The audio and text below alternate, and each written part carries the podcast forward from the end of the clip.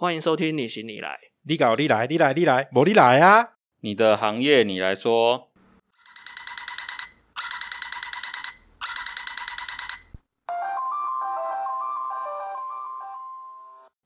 Hello，大家好，我是小孩放暑假还是要在家里顾小孩的夏。没办法，每次一定要讲个 slogan。我们都不想想。我是阿伟，哦，我是魏豪。好，我们今天来了大前辈，但是他在我们跟阿伟的前公司，他算是我们的学弟。哇，我好勇敢哦，我今天。好，我们欢迎大师兄。Hello，大家好，我是大师兄。嘿嘿，我们真的要问一下，为什么大师兄叫大师兄？大师兄的名片是 David 吧？对，但是为什么我们要叫大师兄？我们从认识大师兄的时候就叫他大师兄了。应该是说，其实我最早进艾迪达的时候，大概是民国九十年，因为那时候刚进去的时候，其实艾迪达下面有一个部门叫做 Tyler May，就是专门卖高尔夫的。高尔夫球的，那 Tyler May 的经理也叫 David，其实那时候在办公室里面就是大 David、小 David。哎，对对对，哦外商好像都是对这，样，就是这样。你刚进去嘛，每一个产业都有学长啊、学姐啦什么的。当然，我们进去以后，学长都毕业了。我算是比较做比较久，在北部业务的换血换血。其实为什么叫我这样，我也不知道，就是可能因为我也做比较久吧。大师兄，大师兄，大师兄，就某是这样。一天就顺理成章对，就就就是这样叫，就就就就出来了。那也比较不会有人知道我叫 David。我一直觉得这个绰号很吃香，因为叫大师兄，因为我们连老板都叫他大师兄。对，我觉得啦，如果你当业务啊，取名字很重要，不管是英文名字，你英文名字一定要让人家好念好记，你不能那个名片递出来，他不知道你要叫这个英文要怎么发音，嗯这个很重要啊。然后第二个就是你不要一直称自己是小什么，我是小伟，我是小夏，然后你一辈子都做小，我认为会是这样。所以我是要下一集我要开始介绍我是大伟这样。哦，所以我也不能叫小陈了。因为你会很难翻，因为这个东西就变成是什么？毕竟都不是大家自己真实的名字嘛。嗯，那我当然就觉得，就是说，怎么样在这样这样子的圈子里面，或者是社交圈里面，如果是朋友啦，比较不容易去拉开彼此之间的一个差距。虽然你们叫我这样，可能大家同事，哎，你进来早期的时候进来，有的就很菜啊，你会讲啊，这好像那种那种感觉不是我喜欢的啦。我只不过是我的感觉，只不过是我比你早进来这家公司而已，我比较了解这家公司的文化跟一些的做法。我只是把这些东西，希望后面进来的人能够尽量去避免掉犯的一些错误，因为这些可能说不定以前我们都是这样啊，称呼就是不要让彼此之间有一些距离啦。可能大师兄也比较照顾后辈，所以大家就会比较心甘情愿的叫他大师兄。在以前我们去艾迪达展示会的时候，我还蛮害怕大师兄的、为什么？因为你你其实都很震惊，你连抽烟的时候都很震惊 而且有可能那时候不熟，所以他都会问业绩。然后我们其实很害怕、啊，到底该不该讲？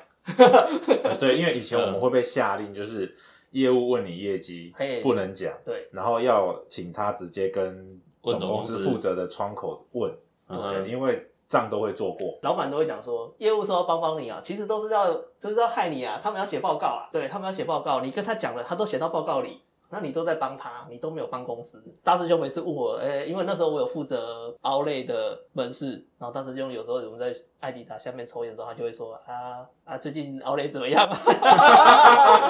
我其其实我跟。其实我跟小夏比较熟，应该是他那时候在做上字的杂志，哦，对，然后每次都图稿，要要上哪一版，要什么什么照片或者是什么，比较多的工作应该是在接触到是在这跟比较多的业务对对对工对对都是在杂志比较比较多了。那个我那时候做的杂志啊，就是微好印的。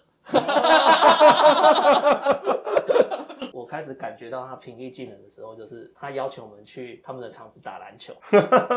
那一次，哦，你说那个那个那时候去大同在那个运动中心大同运动中心对，的时去打篮，球。我记得那个时候呢，我跟阿伟是连续见面三十几天，我们在弄淡水家乐福。从淡水家乐福陈列完之后，我们直接骑摩托车去大同运动中心。对，我记得那时候还有谁？阿甲嘛，阿甲，对狼人啊，对对对，然后我们在淡水家乐福要下工的时候，我还拿了纸胶带在我的扣笔鞋上贴上三条线，然后再拿起一笔上面写，在那个纸胶带上面写说 I love Adidas，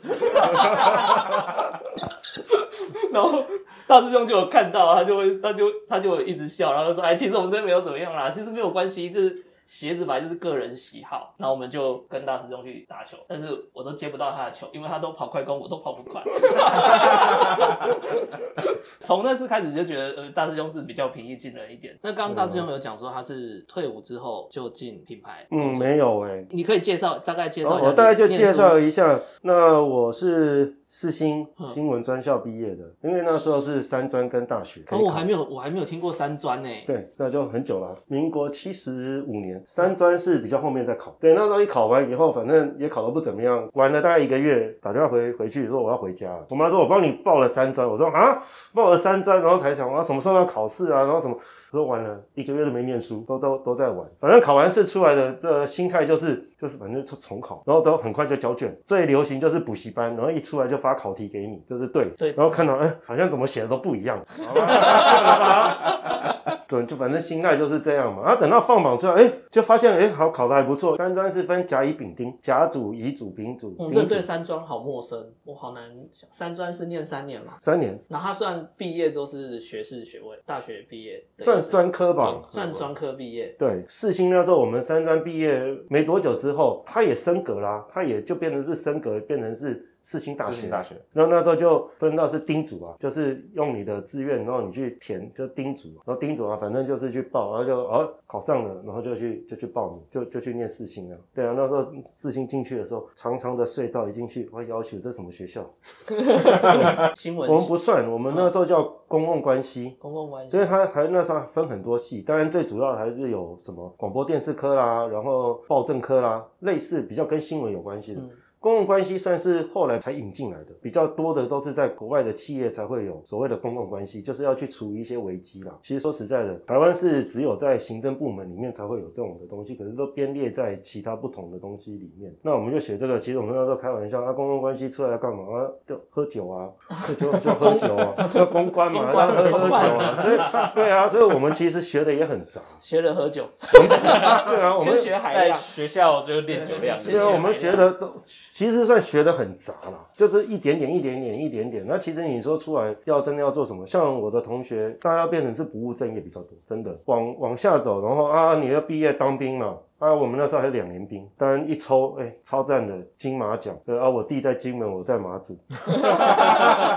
对啊，啊那时候当然没有那个那个没有那个什么一个对，就是一个兄弟在外岛的话，另外一个就在自己没有户籍地这样。就就是这样啊。退伍回来以后，当然你也不知道你要做什么，就是也茫茫然了、也不知道要做什么。当然开始就是最快的工作就是离家近。那时候刚开始一回来就是三亚的 seven 先做大夜班，然后白天就去那种家教班兼课，班主任嘛呃班类似就是小学生就对了啦，写写作业就对了啦。他写完作业才能放他们回家。后来我阿姨就看我这样也不行，说那你要不要来旅行社上班？我说那好，那我就去旅行社上班。那因为我阿姨在旅行社做很久，那一直从基层往上爬，然后每个部门都待过就对了，呃，国内部、国外部什么部都待过，然后一直上上到人事当人事的主管。哎，问我要不要去，我说哦好吧，那我就去，就有点像 operation 的工作了，哎帮忙接电话，然后什么，然后就因为我们负责是国内旅游，所以还是有一些公家机关啊，或者是公司行号，所以你要懂得要会写这个旅游的行程，讲难听点就是稍微写一下啦，这个大概有个制式的版本，然后比如说哦台北出发，然后几点集合，然后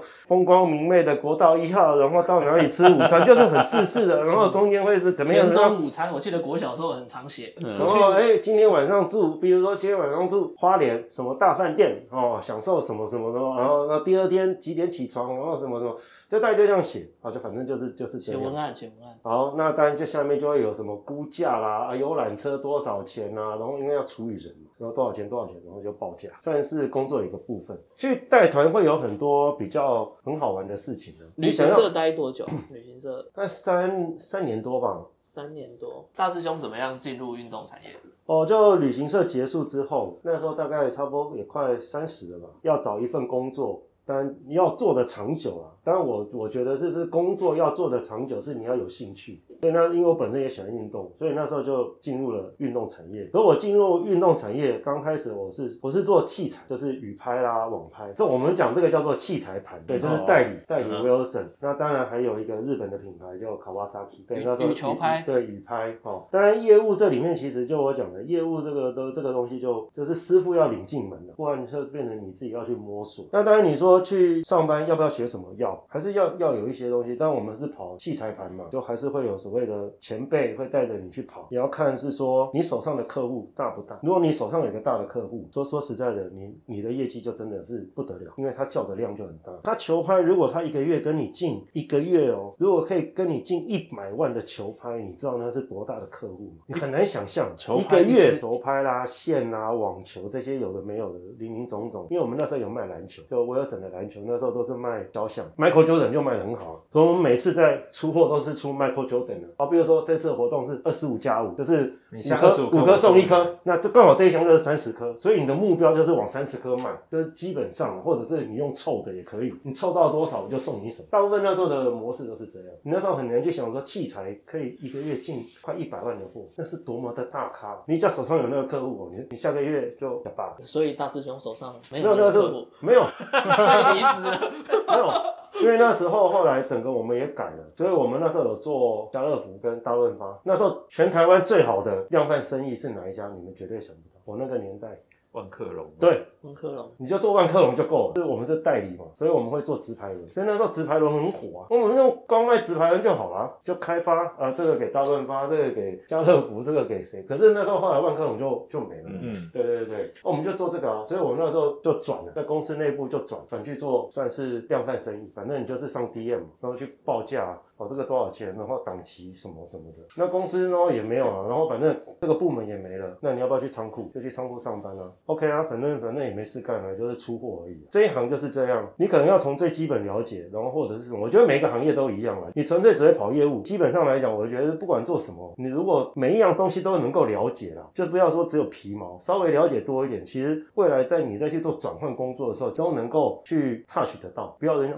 会不会？呃不会，那个那个会不会？不会，你因为你都只会一点点而已。如果你再多深入一点点，其实在未来在做转换的这个上面，其实都工作跑道上面，别人都只知道一点点而已，你会知道比较多一点。那我觉得都是一个优势了。那一家公司后来就就倒，老板就跑路了，因为他们也是有合伙关系的。所以这边你我大概做了大概三年有哦。哇，那这样子出退伍到现在就六年了。那那时候还是写信去投履历，所以那时候就因为这样，就就投了艾迪达。也是不管什么职缺你就先投，我就是投业务部而已。那时候我是三十二岁，还是喜欢运动，想要找，但那时候同时都有投不同的履历，对，大润发或者是什么都有。反正那时候也才三十出头而已啊，三十三十一左右而已。大润发什么储备干部，然后什么什么，就刚开始的时候发生很多比较有趣，因为我刚进去，很多就是前辈都走要走嘛。比如说像负责我们全公司的业务就走离职了，就换里面人要去接，然后他的区域要丢给我，就是需要他带，他好像就去做业务交接。这个是踏进到这一行里面，刚开始就是因为你也不你也不清楚鞋业这一块，所谓刚进艾迪达要去客户的，那同事就跟我讲啊，等一下去这个区域你要小心哦。老板娘就坐在椅子上，哦，好像换他在面试我，他坐在椅子上，然后我们两个就站在柜台前面。你什么时候毕业的啊？就这样。对，他就是这样。你什么时候毕业的、我说我是四星，怎么会来做这个？没有，就兴趣啊，然后就聊嘛。我看你应该做不了很久，那老板娘就这样讲，说不会啦，我应该可以做蛮久的，就去嘛，咚咚咚。下一家也是同样的状况，也是同样的状况。好，结果呢，因为已经上班啦，就突然大润发就打电话来了，说你要不要来面试？复试 对，心里在想说，妈，我已经上班了，我还去你那边面试，如果到时候我那边又没上，然后我这边又没工作，嗯那怎么办？纠结在这个地方。所以你那时候投履历的时候有特别挑大公司、当然就是以业务面啊，还是想要进大公司，大的体制，对大的体制嘛，当然会想是说，哦，这个它的福利啊各方面会比较好。就就只有想这样子，对，那时候最早是华钢嘛，就是现在西华饭店的老板，他们那时候他的前身嘛，就是西华饭店的老板。当然了，你就去，然后会也会也会碰到，就是在这运动产业里面有很多，就是从那时候华钢出来的那个员工出来开体育用品店，也会跟你讲啊，我们以前怎样怎样哦，好，你就只能听而已，因为他又跟你的年代又又不一样，又又不一样，他搞不好他都已经你三十几，他就已经四十几了，五十几，他会跟你讲工厂的事情啊，什么什么什么什么，然后也讲也会讲 Nike 啊，因为那时候艾迪达是全台湾其实比 Nike 还要红的品牌。卖的价钱很高，然后一样就跟 Nike 那时候刚进来台湾席卷市场那种感觉是一样的。你的成本很高，然后你也要卖很贵，不然你赚不到钱。有钱你也不见得拿到货，就跟 Nike 那时候是一样的，就等串红的那种光景是一样的。品牌就是这样了，十年河东，十年到现在来讲，那当然不不外乎就是反正那因为 Nike 就是进来之后，行销各方面其实是砸了很多的钱嘛。嗯，那我相信这个块，这一这一个东西对它的未来以后在市场生根是有很大的帮助的。后来大家也都知道，我们公司进来了一个竞争品牌的一个高阶主管，但是现在已经好像退休了，那等于算是席卷了艾迪达这个牌子。马爷刚进来的时候，其实他也是 Nike 离开嘛，嗯然嗯。后去了大陆，去了 NB。我们外面的人听到的就是他在某一个品牌，他就有办法能力把那个品牌带上去。光把 Nike 跟艾迪达在台湾带起来这两件事情就已经很传奇了。他是负责直营，先从百货百货公司，因为可能那时候他也没有负责百货，他是负责零售。你说他这么有能力，底下面的人会不会一些的怨言？还是有啊，还是一堆啊，妈那么烦，那什么什么。很严格啊，很严嗯格。这样还那么烦，然后慢慢的，其实在里面也去做了很多的改变了。因为以前算是老的业务也不会去做的，就我们那个年代，谁跟你在做 PPT 啊？像你们去看展示会的时候，都是产品部在上面对，产品部在讲，然后后来是变成演变成是在做预展的时候，是业务部要上去讲。你业务对产品都不了解，你怎么把东西卖给别人？所以我们只是把这个里面的东西再浓缩，把精华再介绍给经销商，只是没有花那么多时间呢、应该这样讲啦，就是我们去参加运动用品的展示会的时候，它会有算是行销部的会出来讲说什么东西、什么商就是品会在什么时间点对做什么行销哦，然后产品部的人就会来介绍说这些东西每一个商品它有什么样子的功能，然后它的价位在哪边。那适合冲量，或是适合怎么样？因为你在一间店里面，你不能都只有高单的东西，所以你要有中高低价的商品去搭配。那你下这些单的时候，它可以配合什么样的行销活动？它可以维持几月到几月的销售的能力，它就会在那个时间点，在展示会的时候跟所有店长讲，让你下单。那大师兄他们业务，因为他们是最了解门市的人，所以他们就吸取了这些东西之后，用他认为门市会听得懂的话讲出来，就没有那么文言文，大致上是这样子。反正应该是说，国外在设计产品的时候，他会丢给你，就这个这个季度了哦，第三季国外在推什么，那台湾要推什么？其实我们会买很多东西进来，就是他们会先去国外先看半年的东西，然后把这东西你要买的做回来，在这运动盘里面，大概就客户分成三种，要看品牌不一样。艾迪达的话是分三种，一种叫做基本客户，就是我们讲的 basic account。嗯。就基本客户，然后再就是可发展客户 strategic account，就是中间分子，然后再就是连锁通路 key account，大概就是这三个。刚开始最经历的，其实以前就像我刚刚讲，要谈预算嘛，对，预算怎么谈？当然就是很简单。那你上一季，你去年这个时期买了多少钱？啊，比如说你跟我买了三个月，都是一季一季，三个月你买了五十万，然后但这五十万里面的组合是怎么组合来的？啊，鞋子多少钱？衣服多少钱？然后多少？那当然会有量。阿伟是基本客户，还要做个 PowerPoint，然后去跟你讲说，哎，你要怎么买？哪有那么麻烦？哎，老板，哎，一张纸。你这个就是要买这么多，然后当然这稍微会分一下，你篮球鞋买多少什么，然后在中间里面就会库存，然后去看它检视它的库存，哦，在这个，那你可能调整一下。那因为以前早期的老板就是年纪比较大的，老板库存那个要上电脑，以后比较好，上什么电脑很很麻烦呢、来，我带你去看仓库，跟一样嘛，跟门市一样。然后我这一格哦，你看到这边全部都是艾迪达，这边全部全部都是 Nike，后面都是 Converse。我这一格大概可以放三十双，就是说一格，你就这样看，大概可以放多少双？就这样。否则我这一面墙大概就是两千，可能就是两千双的艾迪达。可是我一个月只卖多少，他就告诉你，啊，库存太多，你看没地方摆，都摆地上。觉得他们早期就是这样，才会要求连锁体系用电脑，因为连锁体系电比较多，在管理上面比较好管理，会比较不一样的。不过对对于这些 data 有进入资料，还是会比较好比对啦，对比较好分析。大那大师兄的工作性质是在品牌的方应该是说我们是在品牌端的业务，嗯当然我们就像因为我们都是在做半年以后的生意，我们叫做未来未来订单，所以我们要在这个时候，产品部去国外看完这一季的东西以后，国外要明年要推什么，那他们买进来。他们会把这些东西这个 plan 都做好，介绍给我们，我们会再针对内容来去做一些调整。那这样完了之后，大家都定案了，那就这是我要推下一个季度的东西给客户。当然，在这个之前，我会先去把你去年的同一时期，或者是现在的生意状况来去做一个生意的回顾。我们会做一个 business review，或者是现在现在这个时候这一季当季啊，就是比如说现在六七八月好了，我们卖的这个东西，你的销售好不好？因为当初我有主打，比如说我们那时候就讲很红啊，贝克汉。嗯卡马库很红啊，当初我们就为了这个大做文章啊，大做特做，然后为了这个还去刁了前公司。为什么？你买那么少，不够卖。对那，时候真的不够卖，而且是他穿的主打的。对，店长之间在吵架，因为货不够，掉到在吵架。对是经销商自己不够，买的不够，还是因为你预算哦，预算没有给预算你你就给我这么多钱嘛？贝克汉还很红，那时候真的是出来什么？他那时候我记得出好几个颜色的，对，但是那时候因为他主打那时候说就是一个蓝色，嗯，我记得主打是蓝色，主打蓝。色，对。冰蓝，然后一上，然后贝克汉就出来了，因为他那个时候已经在国外的广告已经拍好，贝克汉一定会穿这个，因为你预算有限嘛。然后那时候我记得好像是三千多啊，脚底会透气的那一双。啊，然后那双鞋子那个时候就是那个颜色，主打那个颜色不是台湾的主流色，台湾一定是它就黑。下的比较少。白。那台湾有台湾有几个颜色是一定不卖的，橘。橘不卖，橘衣服也不卖，对。是哦，对，很奇怪，那个橘哈，只有阿伟会穿，只有那个就是荷荷兰兰橘，荷兰橘，对，荷兰队，这个时候要。不是亲民党的局，不是。荷兰队，荷兰，对。对，那个橘就是荷兰队的橘。就是哦展示会啊，或是怎么样，你就会看远远看到一个荧光棒，然后很大只，哦，啊就是阿伟。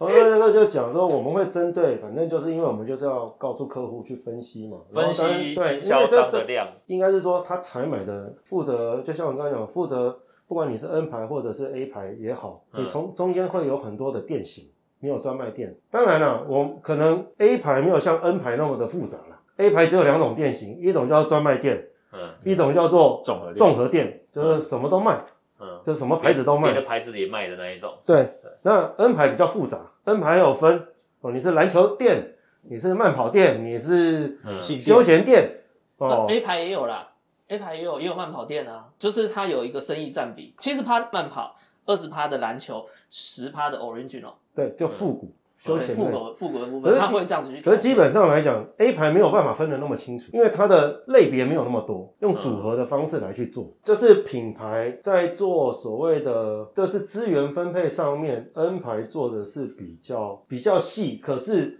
在细的同时里面，也会让人家觉得是比较复杂的。这个就是你一定要对这个产业稍微有一些了解，你才办法布局啊，嗯。这是他们的布局啊，这个我们就不多提了不，在不在我们今天的主题里面，因为这个这个真的这个真的很细，你真的要讲讲起来，不用到大师兄，大师兄是二十二十年的功力，我跟阿伟这种十几年的功力就可以跟你讲一个礼拜了。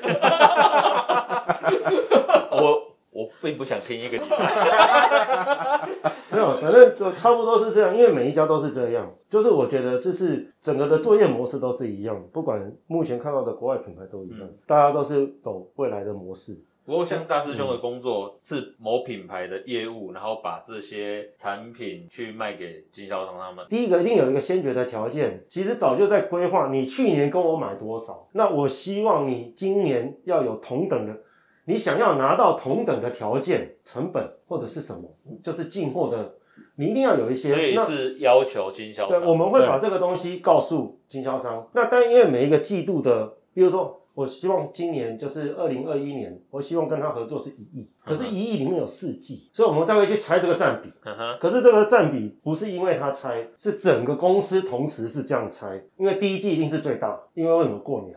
所以大家会把这个所谓的就是切上半年度跟下半年度，基本上来讲差不多是四八五二，你也可以调，因为下半年还有一个叫做周年庆或者是什么暑假的旺季，所以基本上来讲，下半季的各公司的放的 percent 会比较高，上半年度了不起就一个过年而已。所以比例会不一样，然后再去猜第一季可能占多少趴，可能二十三十，然后十八，然后这样放。哦，四八五二倒是我第一次 差不多听到的、差不多因为就是而且还有像，如果说我们过年的那些东西，还可以卖第四季啊、第三季的东西，然后过年的时候在这个特特清一起出一起出清卖掉，就所以其实是因为我们不比较不会去算你们的业绩，我们只是去看采购额，就是我希望你买的采购额。当然，就是在这中间会拉扯，经销商他自己会去算嘛。我这三个月就是卖这么多，我就是产出来就是这么多啊。嗯，那你现在叫我买这么多，就是常常会听到了，就是前公司会听到这，所以我很很讨厌去做这些 PPT，你知道吗？因为做这个 PowerPoint 对我来讲，其实第一个，因为我不是很熟练，没办法去排斥，所以就变得我要我要尝试的去做。嗯我也超讨厌做 PowerPoint，对，我的 PowerPoint 都是用 Illustrator 做的，都是用绘图软体，然后一张一张做，然后你只要公司叫我改字，我完蛋了，我要开 Illustrator 改完字之后，再把它转成 JPG，再贴进 PowerPoint。反正就是这样做。当然，做做做做做做做 OK。针对某一个客户来讲，其实你有时候在做的东西，其实就做了以后就发现一个模式。就第一季我可能讲这个，第二季我可能就讲这个，第三季我讲这个，因为我这一年的我做完了嘛。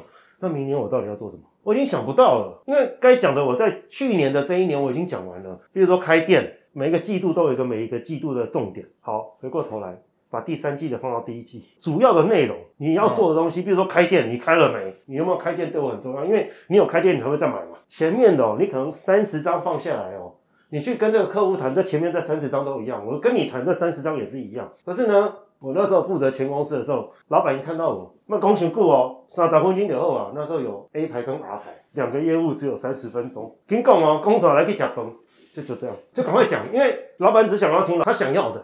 老板只想要听最后几句，对，最后的，嗯对最后的，就我我多少？我也很清楚你想要我买多少，然后再就是你给我什么，比如说我现在库存很多，你有没有要帮我回收？他只要听这个而已。那你前面讲那么多，对他来讲都不重要。嗯回收大概就是意思就是像那个然后我卖不好的回收，过期的便当、过期的食物，然后品牌会回收。我们过季的就是卖不掉的东西，它可能两年之以外的东西，或是两年以内的东西，它卖不太掉，然后品牌会用一个折扣去回收。然后我们自己去处理。对品牌会去处理，然后可能回收之后切货给什么水哥特卖之类的，对，就会出现什么厂拍什么厂拍，对对对对，会再出去。那这个对经销商来讲，这个是少赔一点的，呃，算是出口。我品牌跟经销商讲说，我今天要回收一些东西。哦，嗯我要我要回收旧的东西，就是所谓那些所谓的过期的东西，比如说我今天买的鞋子、衣服、裤子、袜子，我、这些东西我都买进来了，一直有新的货进来，旧的东西就一直往下沉嘛。旧的东西这些会有一些都卖不掉，连到 outlet 都卖不掉。对那他就会开始吵说我库存太多啊，什么什么，你、嗯你不帮我处理掉这些，我怎么买新货？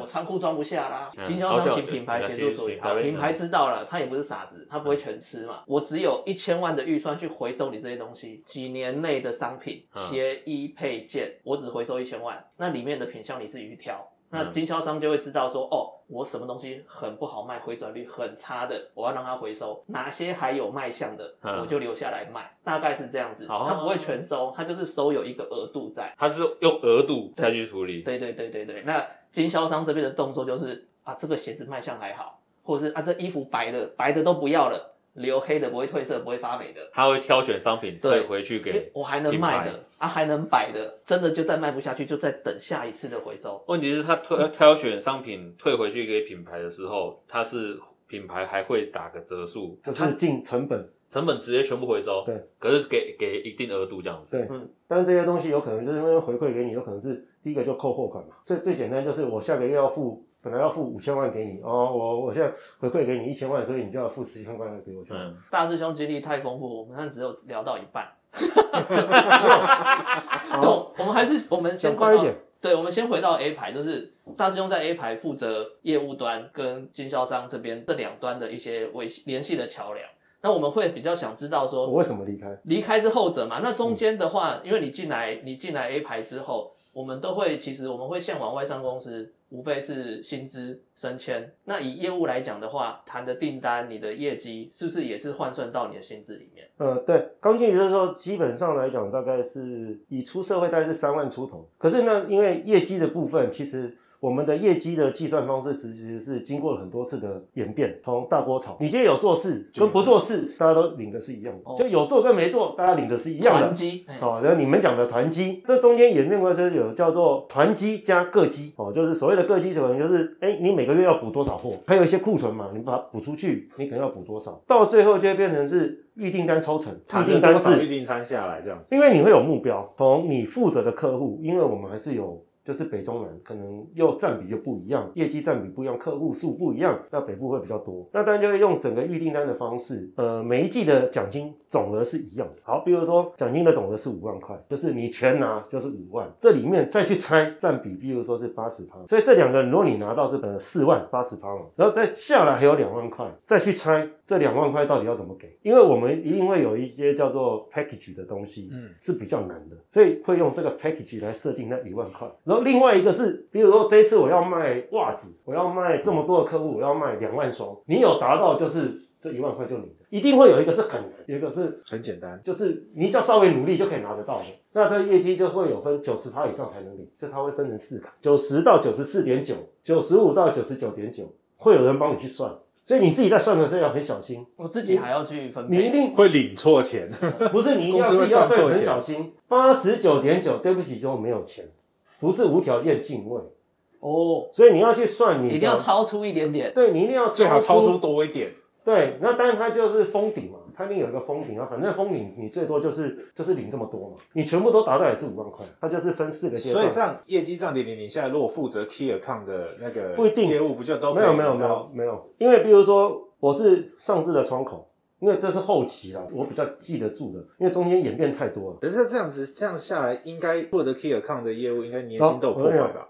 其实我们年薪都破百，都破百啊！我们年薪都破百。回过头来就是我我是我是上市的窗口，可是因为我有区域到台中，台中的订单就算台中的业务的业绩。所以这时候大家就会担心啦。这时候担心的是什么？因为那时候西门町是最大宗嘛，所以我就要去担心摩曼顿啊，摩曼顿的艾迪达下的好不好啊？因为它挂在我这边，虽然它不是我的客户，可是它是我区域里面的，懂懂我意思吗？哦，这么复杂哦！这懂我意思吗？就是你要服务，我是窗口你要服务单一客户，可是单一客户你要服务你的地区客户，你又你又有地区的业绩限制，对，那时候是负责万华区跟可能跟公馆区这两个区里面所有的艾迪达的订单都归我，不管客户。可是要谈预算，我要去跟我的嗯负责的负责的对谈谈完以后，当然啦，那要看你有没有良心。我我讲的良心是，比如说谈完以后，我为了我的业绩着想，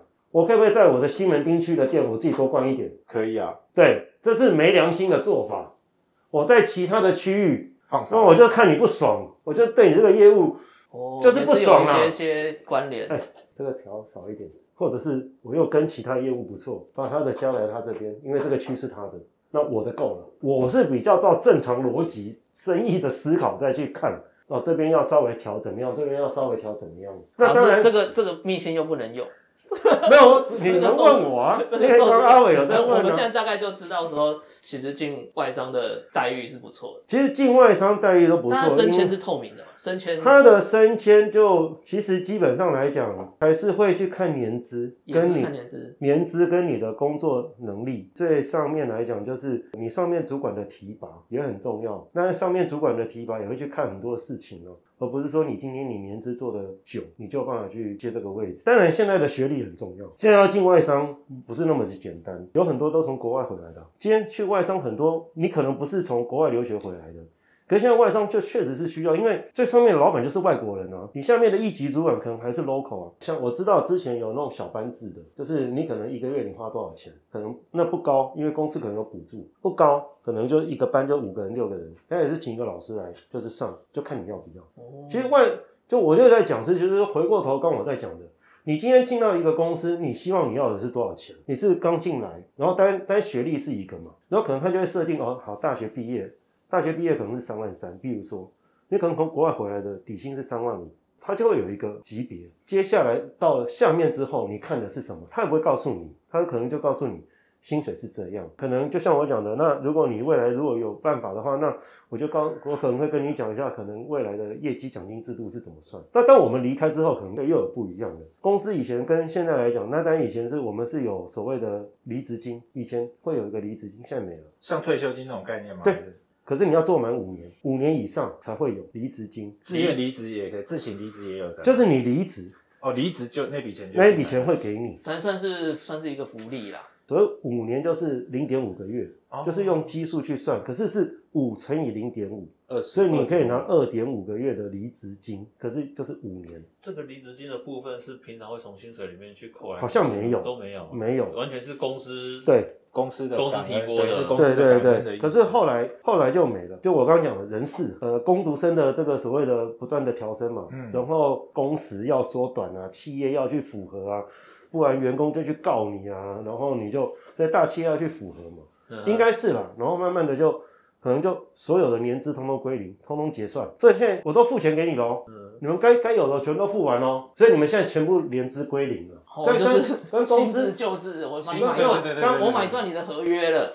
可是对对劳保来讲没有差，如果你做了二十年，我就把二十年的钱算给你，嗯你该领多少就算给你二十年就是。福利啊，刚刚讲到那个离职金，我忽然想到 A 牌的，但是员工福利好吗？呃，基本上来讲，健检有哦有健检，有，你的级别是到哪里？就比如说是里级或者是什么，会不一样，公司帮你出，自费的部分就你自己去处理。那另外的话就是旅游，以前呐、以前有去国外旅游，我们都是讲是做叫做 team building，因为我们业绩好，可能别的地方业绩不好，我们不能用 outing 的方式，我们不能用 traveling 的方式，用讲说台湾去办旅游啦，嗯好像怎样，就是什么出国考察这种对，类类似类似其实我们是用一个叫做 team building 的一个方式出去，公司出钱，可是就是不能带家属。我们吃的不错，两人一房，对，住的也不错跟，同事就对了。对，这跟同事我们吃的不错，住的也不错。另外的话就是基本就是十三个月嘛，可是我们有年终奖金一个月跟两个月的差别，这样。对，可是我们有一个叫做年度考核，年度考核是整个 global 全球加大中华区跟台湾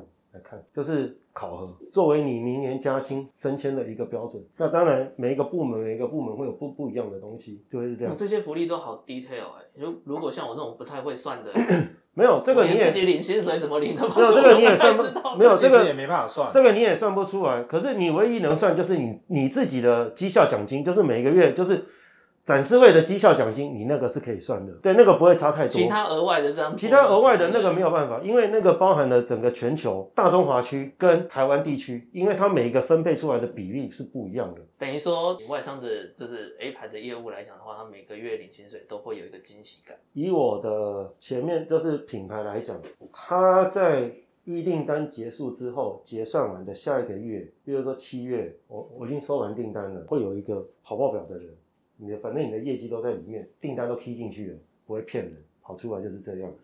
然后算出来多少钱，可以交给老板。这个钱他可能是在八月底就发了，把那一次的钱全部都发给你。哦，就是会有一笔哦，那是提前先拿哎，你等于是七月的订单结七月结束了嘛，交单都交完了嘛，订单都踢出去给国外了嘛，也没有改了嘛，对不对？就就就结束了嘛。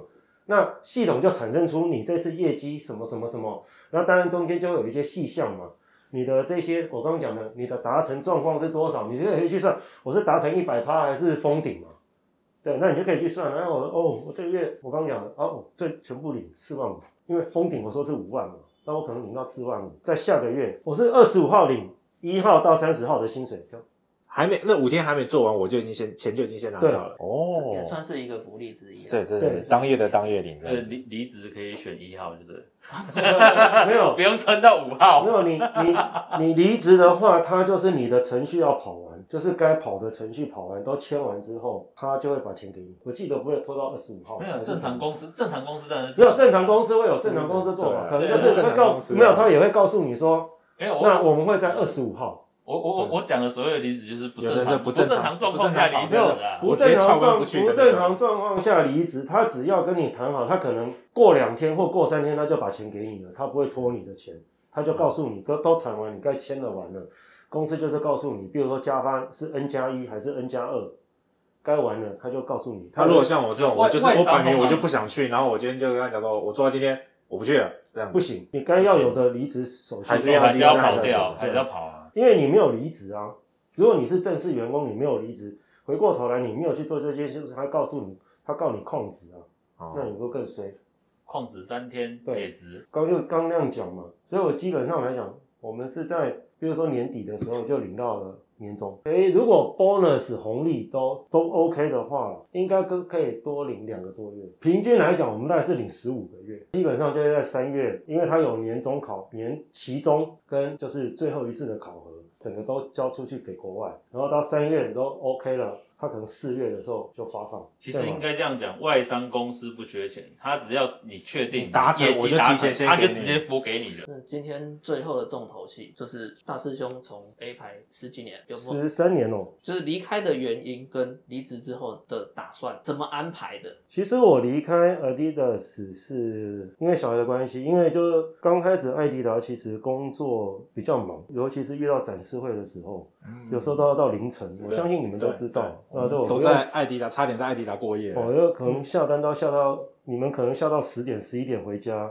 店长很辛苦，我们还要留下来到一点两点。店长还有安排住宿，对对中区中南部的。那因为那时候小孩子比较小，我比较没有办法顾，那都是交给我老婆。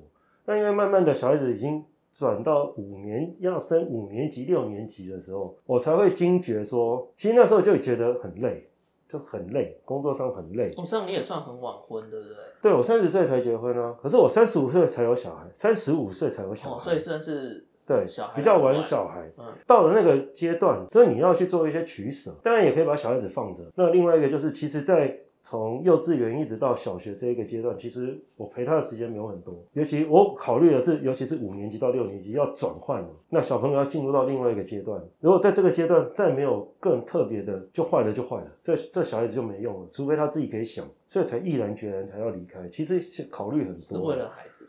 对，刚离开是为了小孩子啦。嗯其实你看，我们三个月忙一次，三个月忙一次，其实中间还有很多是我没有办法做到的事情。比如说，比如说店里面有一些事情，我还是要去处理。那你什么时候有时间？你只能花假日啊。所以我那时候的假日是带着小孩跟老婆出去巡店的，小孩子是背着不上班的方式，就是我没有上班，那我背着小孩子或者推推车推着小孩子去去巡店的。其实有很多时间会变成是你没有办法兼顾。那所以你只能去做一些取舍。你说啊，离开之后要做什么？当然，你还是会去找你最熟悉的产业嘛。我们现在，因为我我们我们来帮大师兄做一个简单的生涯的那个简这个介简介时间表，时间表，因为我觉得哈前面有太多大师兄讲太多秘密，我们都不能有。可是我们其实对这些，因为我跟阿伟曾经在业界待过，所以对这些秘密我们其实很好奇，我们很好奇，因为彼此都有认识各个经销商的人。在大师兄在讲这些事情的时候，我们脑子里会有画面，就是那些人的脸就出现这会出现出来，然后在办公室，然后怎么样怎么样，然后然后好，因为前面我怕不好剪，所以我现在做，我们现在在听故事啊，我们简单来讲，大师兄从退伍之后，先去旅行社待了三年，然后再去运动运动器材，器材。再待了大概三大约三年之后呢，开启了国际企业的 A 牌的品牌之旅，待了十三年之后，到了对，你们不能讲品牌啊，哦。哦，就到了鳄鱼，然后胶鞋的自创品牌，就是水鞋的自创品牌之后，最后他就是在运动用品的经销商服务，这大概他的那个年度记事、年度大记事这样子，最后再给我们一个建议也好，或者是说一个总结也好，你觉得以我们现在这样子四十几岁，然后我们如果突我们像我们这样突然失业了，我们要怎么去规划我们自己剩下来的职场？这样简单讲啊，不管是品牌或者是经销这两个部分，当然你说不一样，但是体制上、制度上面一定是不一样。站在国外外国企业来讲，因为他考虑到的很多都是比较人性的东西，所以他的在制度福利面上面绝对会比经销商通路来得好，这是企业面的不同。转换过来讲，如果对未来的年轻人，你有兴趣想要从事所谓的零售通路或者是批发通路，那我觉得你可以试想着走了台湾目前几个大类的方向去思考。第一个，你一定要去消费品类，所谓 FNCG，你一定要去消费品类，这里面包含了很多，因为早期的所谓的销售人员都是从什么联合利华中体系出来的，你一定要去消费品类，因为为什么？你至少要了解这个生态的它的作业的形态。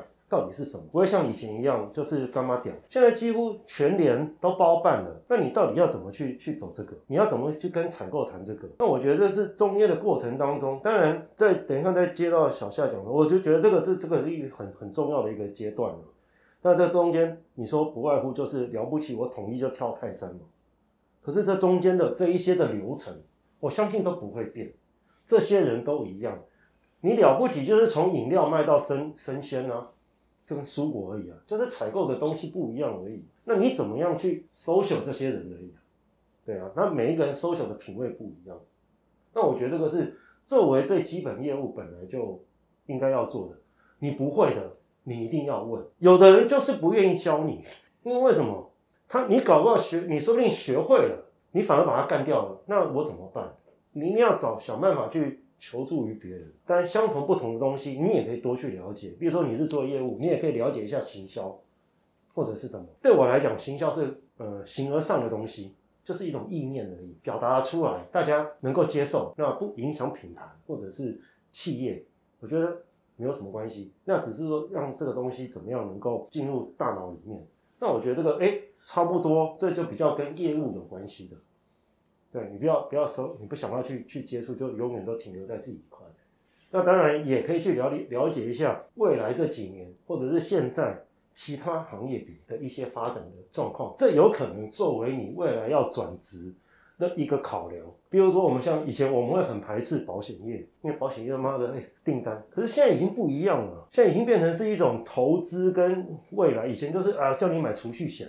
现在是希望你什么医疗险什么什么，但我觉得这个单也要就是你在转换的时候考验了职业的一些的行业，但有一些东西如果不是你的专业，那就不用了。你不是学电子的，你硬要去碰电电子，那就就不用。现在的来讲是。大学生很多，可是不是你所学的东西，就是你未来你一定可以做的。对你有兴趣，回过头像我讲的，在你念完大学毕业或者什么之后，当完兵回来，现在当兵可能四个月或者几天就就结束了，其实时间很短，对，很短。你想要什么？在你这一段时间到三十三十五岁以前，我觉得这这个不是你所有生来的规划的一个最终点。你到底想要从事什么？其实你也搞不清楚。那我觉得在这中间过程当中，你可以去设定成好几个不同的阶段。你可以去试试看不同的产业，可是每一个产业的时间都不能太短，至少都要三年，至少都要三年。为什么？你在这边磨练出来了之后，至少你出去面试的下一份工作，你有这个 title。可是当然，就相关产业你要跳是比较简单了，不不不一定是食品跳食品，就是你如果是业务方面的话，你从这样你可以跳业务主管，至少你在零售各方面的各分析都是是 OK 的，你可以往上再跳，在这边学习到了。你还有一个机会点是在往下再跳，那个时间点，因为三十五岁以后，你真的可能在四十岁以前都还 OK，都还 OK。四十岁以后，说实在的，真的是有一些困难，因为年轻人越来越多。那你要在这个时间点把你所有的东西跳到最高点，最好能够在这边定下来，作为你最后可能退休了。我不能讲退休，作作为。你跳升到最高位置的阶段，甚至如果你在这边是 OK 的，你在四十五岁以前还有机会再跳到别的地方做成最高的位置，因为那是高阶主管。因为在这中间要不断的养成。讲的来念，你不是你不是所谓的外国人，外国人就比较不一样。所以你现在看到国外的高阶主管，大部分都是四十到四十五。很年轻，年轻。可台湾呢？可我应该我的意思是说，你在这不断的过程当中，四十可能到四十五岁就是你最终的一个设定的地方。这边这前面来讲，你都是要不断的学习，去累积你的相关的知识或者是经验、人脉，到这边你才有办法去发挥你最大的效果。不然，其实讲难念，三年很长吗？刚刚我讲的做运动鞋的养成时间何止三年？光小客户你就可以跑三年了，嗯，对不对？你搞清楚了，对，从这个区换到这个区，你就已经可能就已经花掉三年了，然后再丢个连锁体系给你，你要搞清楚，搞不好又三年了。你光光一个从最基本的客户一直到这边，你就已经六年了。可是这中间不包含什么？这中间只有所谓叫做零，就是街边店的生意，就是一般客户的，不包含百货零售。你都还没有搞清楚，你想要做这个，那你是不是要去了解百货？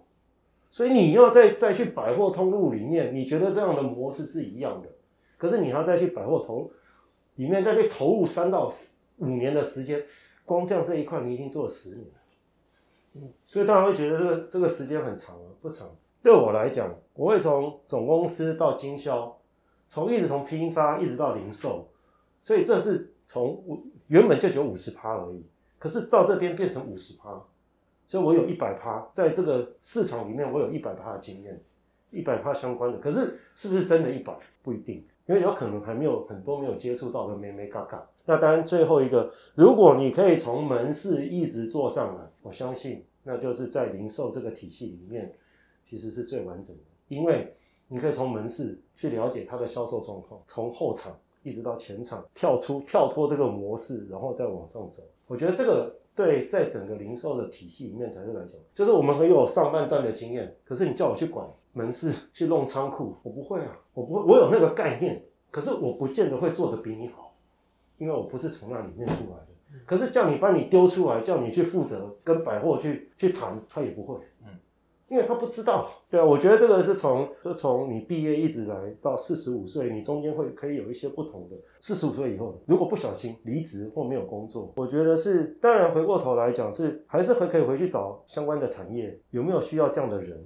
那我觉得这时候其实对台湾很多企业主来讲，啊，你弄老啊，我不不需要。那我觉得这也是台湾企业主对我来讲。我不知道是不是所有，我觉得这是你们的损失，因为为什么？我是别别家公司花了十几年，这样累积十几年的经验在投资我。虽然我现在没有工作，可是我进来你这边工作，那你要的是什么？当然现在有年轻人，你还要再花三到五年时间去培养这个年轻人，等他他搞清楚，还是你想要一个马上可以马上可以帮你贡献集战力，你不需要花任何的东西的时间。因为他只要了解公司内部的作业就可以了，他就是集战力。就以同样的逻辑来讲，我算稳定，我可能就是可以再做十年我就退休了。可是你现在培养这个人，他可以在这家公司再做十年、十五年吗？哦，可能是他会不会在他做个三五年以后他就转走掉？你要再花同样的时间再重新去培训，我还活在这个产业，所以我在每我还是在接触，我不是断层了，说不定我比你还厉害。我可以坐你的位置，这样懂我意思吗？我要懂得放掉我的身段，说不定我可能都啊，我也我也干过业务经理啊，那我现在是营营运督导啊，督导就降一级啊，那有的人没有办法去放下这个身段，我可以呀，可是今天我去应应征这个，不是我要去抢你的位置，你要搞清楚，如果真的要去应征，有什么难的？我不会输你啊，对，那我只是觉得说，以目前来讲，大家会觉得。啊，我们要用年轻人，我们要培养年轻人。可是换过头回来想，你要花多少时间去培养他？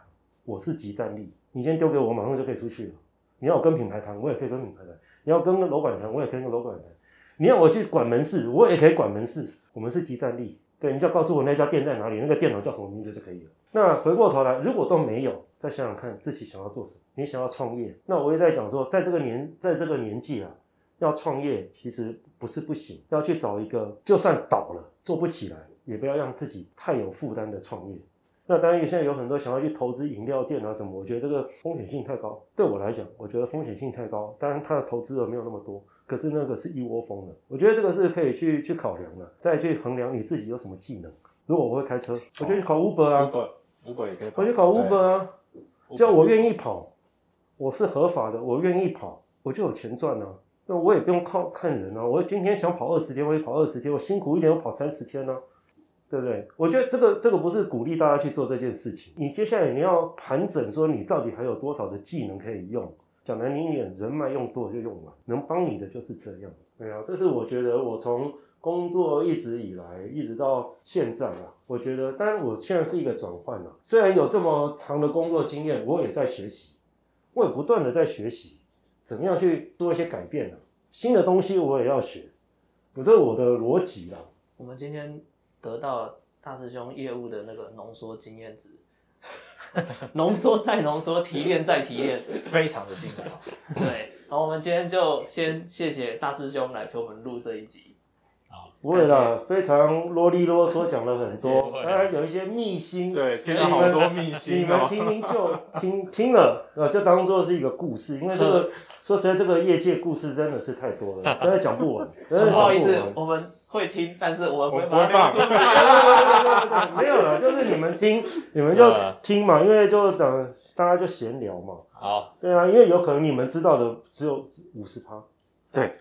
我们今天就把拼图给兜起来。对，没错，全把拼图都兜起来了。你们聊，你们知道的，再加上我的，那你们就知道说，哎，我讲的是不是有比较有道理？好，我们今天谢谢大师兄。不会，谢谢，谢谢，谢谢，大家拜拜，拜拜，拜拜，拜。只有我觉得以大师兄来讲，那像阿伟是在最正轨上面，从门市出身，然后一直到卖保险，都是在做销销售。没有啊，他你看。